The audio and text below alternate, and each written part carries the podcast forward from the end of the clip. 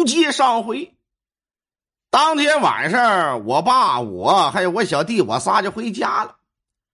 万万没成想啊，这就是最后一面。应该是第二天晚上半夜十一点左右，我爸接了个电话。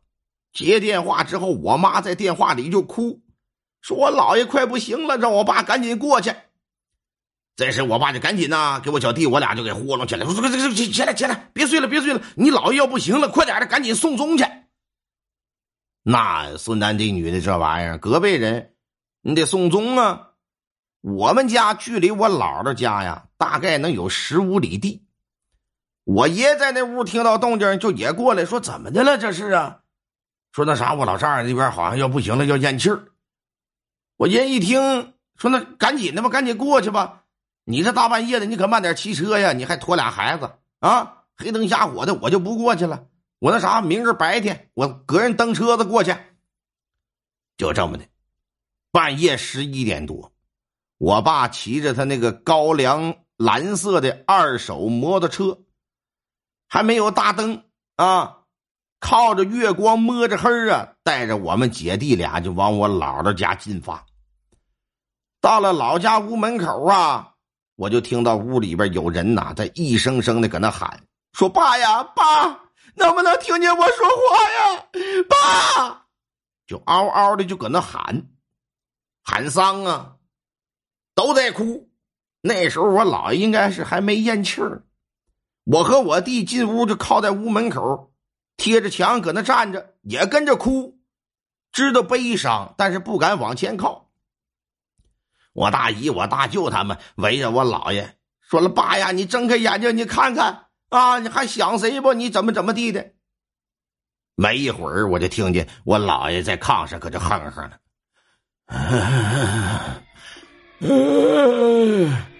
你们别围着我，快让开，让开，都别围着，快让我走吧，别让我遭罪了。你们都围着我，阳气儿太重，人家害怕，人家进不来。你们快躲喽！我记得是清清楚楚。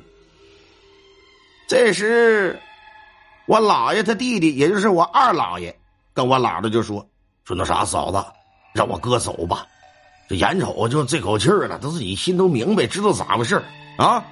那这口气咽不下去，那不成秧了吗？再说他自己也难受，那那么地儿吧，别拽着了，别喊了。”这功劲，我大姨夫他们一听有老人发话了，把我姥爷头顶的那个位置就给闪开了。没过两分钟啊，就听着屋子里边哭的都不是人动静，爸呀，爸，老伴儿啊，就叫啥的都有了。我姥爷就彻底的过世了。我跟我小弟在炕头地下呢，靠着墙搁那哭啊。不敢往前去，再说也没地方安排我俩呀。我姥爷咽进了气儿了，这边的赶紧的，屋里窗户门啥的就都打开，然后就把我姥爷抬到地上来了。就是一方面是让这个魂魄呀往出走，另一方面也是让阳气往出散。农村老理儿嘛，都有这规矩。那寿衣寿鞋什么的，都是在没咽气儿的时候就已经穿的完了。有那么个说法，说你咽气儿之后穿呐，这身衣服可带不走；没咽气儿之前穿，哎，这能带到下头。给我姥爷抬到地上，这上面就盖了一个黄布，然后大人们就一步步的料理后事，早有准备。当时呢，我跟我小弟还在地上一动不动的跟那儿哭，我姥啊就在炕沿上坐着，抓着我俩的手。说完了，宝啊，这回你们没有老爷了。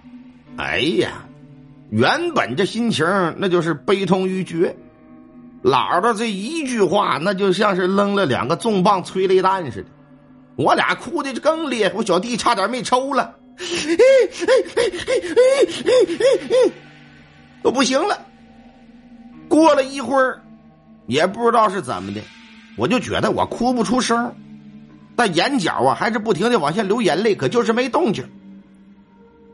直勾勾的，我就看着地下躺着的我姥爷，我怎么看怎么觉得他好像是还在喘气儿呢，我就盯着他看，脸上盖的那块黄布呢，好像随着他的呼吸呀，也在一上一下的动。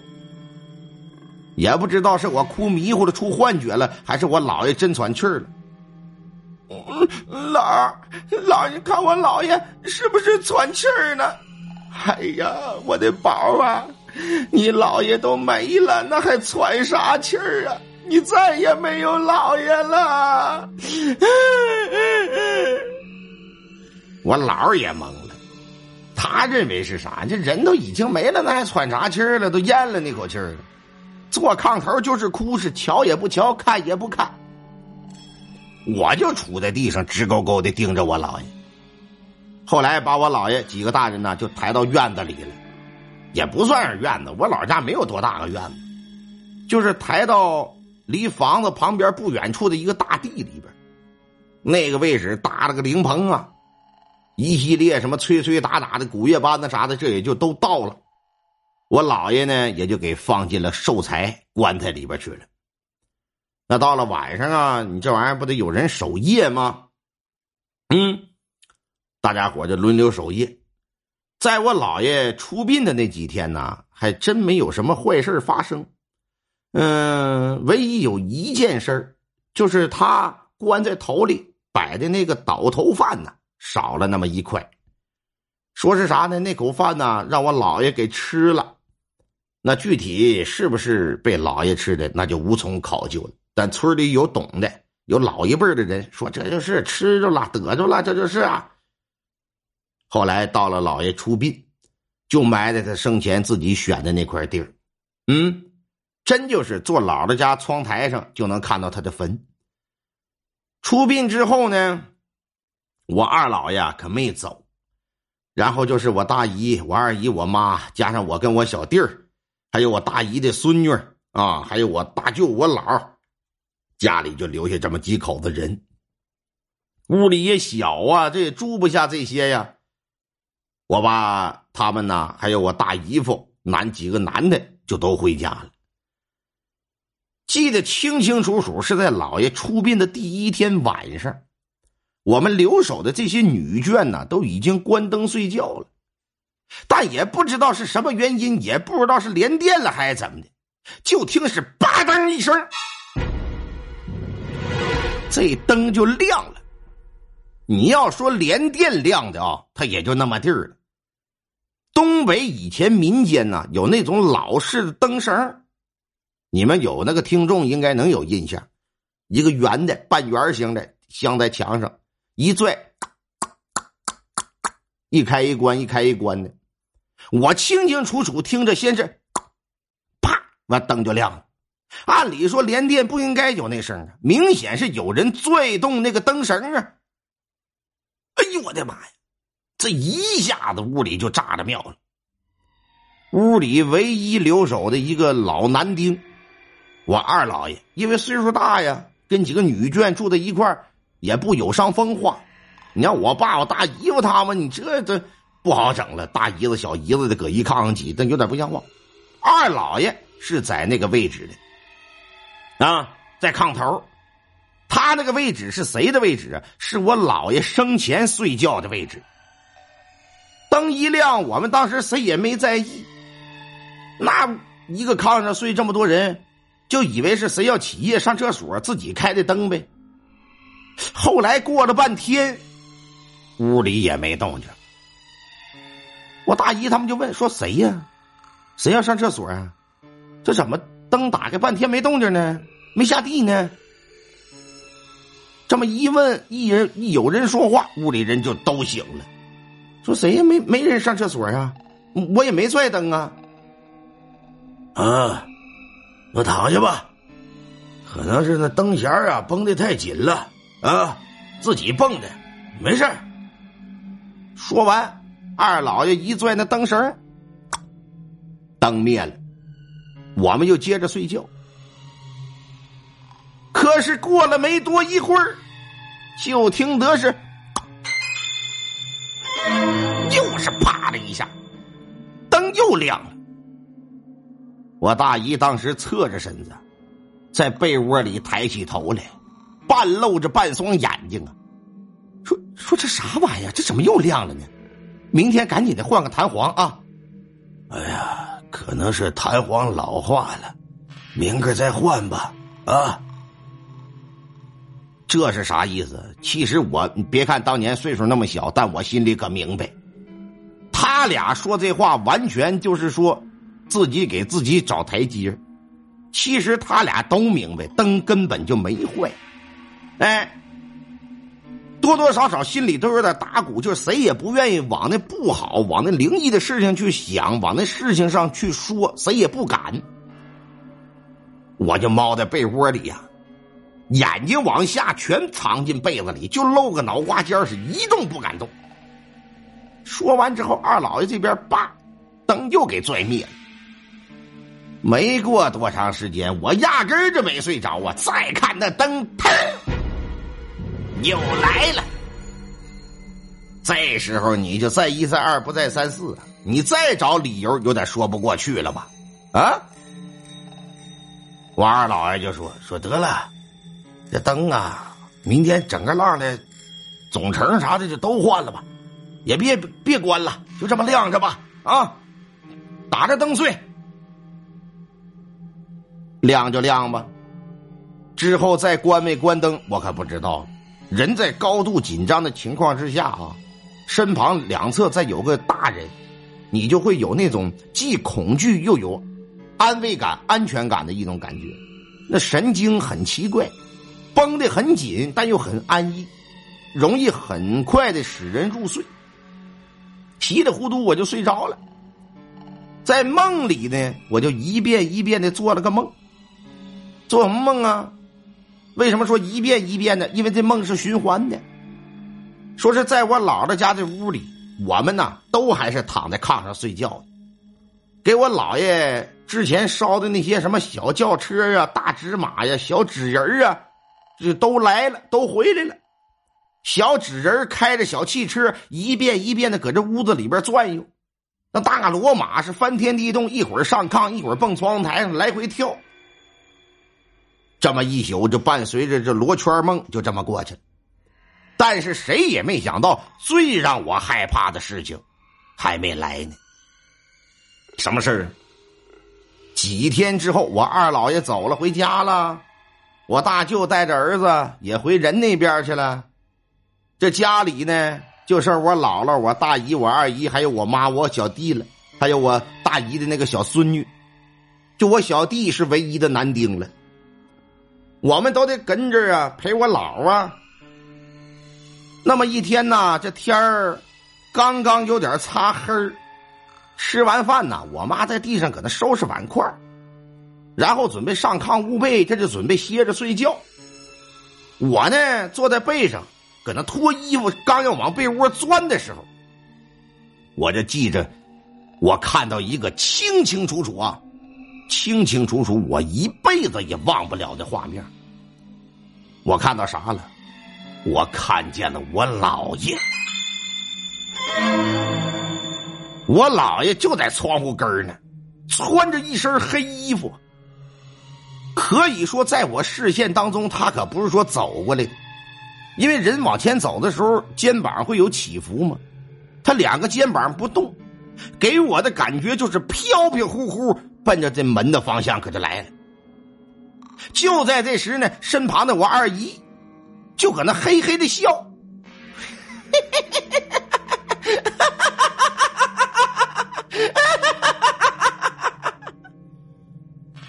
突兀之间呢，我先看到我姥爷，紧跟着他就在我旁边笑，给我笑的脑瓜子都快裂开了。嗯，赶紧给我吓得，我就跑到炕头去了。哎，我到炕头那一个角，我搁那缩着，我看着我二姨，她不单单是笑啊，她整个人的面目表情都特别特别的吓人，特别特别的诡异。这时，我大姨我姥啊就开始喊我二姨的名字：“老二啊，老二，这咋的了？这笑啥呢？这是啊！”这时，我姥多多少少就有点反应过来了，上去搂着我二姨就开始骂。一边骂一边摸着新脯子，摸着后背的，说哪个鬼呀？哪个老冤魂、老畜生啊？跑这儿他妈钻空子吓唬人来啊？要不要个逼脸了？你活着前不要脸，死了你都当个没脸子的，给我滚出去！我妈、我二姨、我姥他们现在就都聚在一块儿啊。我妈还不敢往上面上，搁外屋这里也不刷碗了啥了。回来一看，屋里边就站地上就哭，哎，一边哭啊，一边的就回头烧开水去。我大姨家的那小孙女就说话了，就问我大姨：“说奶奶，奶奶，奶奶，外屋地那人是谁呀？”当时我大姨心里就明白咋回事了，说什么外屋地呀？刚才外屋地那个不是你三姨奶吗？说的三姨奶就是我妈。我大姨就开始往一边折。当时所有人都在炕上呢，我妈在地上呢，给我二姨烧水的吗？这时他那小孙女又说了：“嗯，不是三姨奶，有个黑衣服的人，那黑衣服的人是谁呀？”我的个妈呀！我一听这话，我一点不撒谎，我差点没直接尿裤兜子呀！嗯，我姥儿一听，那骂的就更狠了。我大姨这功劲上去就捂自己孙女那个嘴去，一边捂她孙女嘴，一边嘴里边就搁那念阿弥陀佛，阿弥陀佛，阿弥陀佛，阿弥陀佛。那感觉那真是啊，一点办法都没有。我也是下意识的心里跟着念阿弥陀佛，阿弥陀佛，阿弥陀佛。过了好一会儿啊，我二姨这边不笑了，改了干啥？哭上了。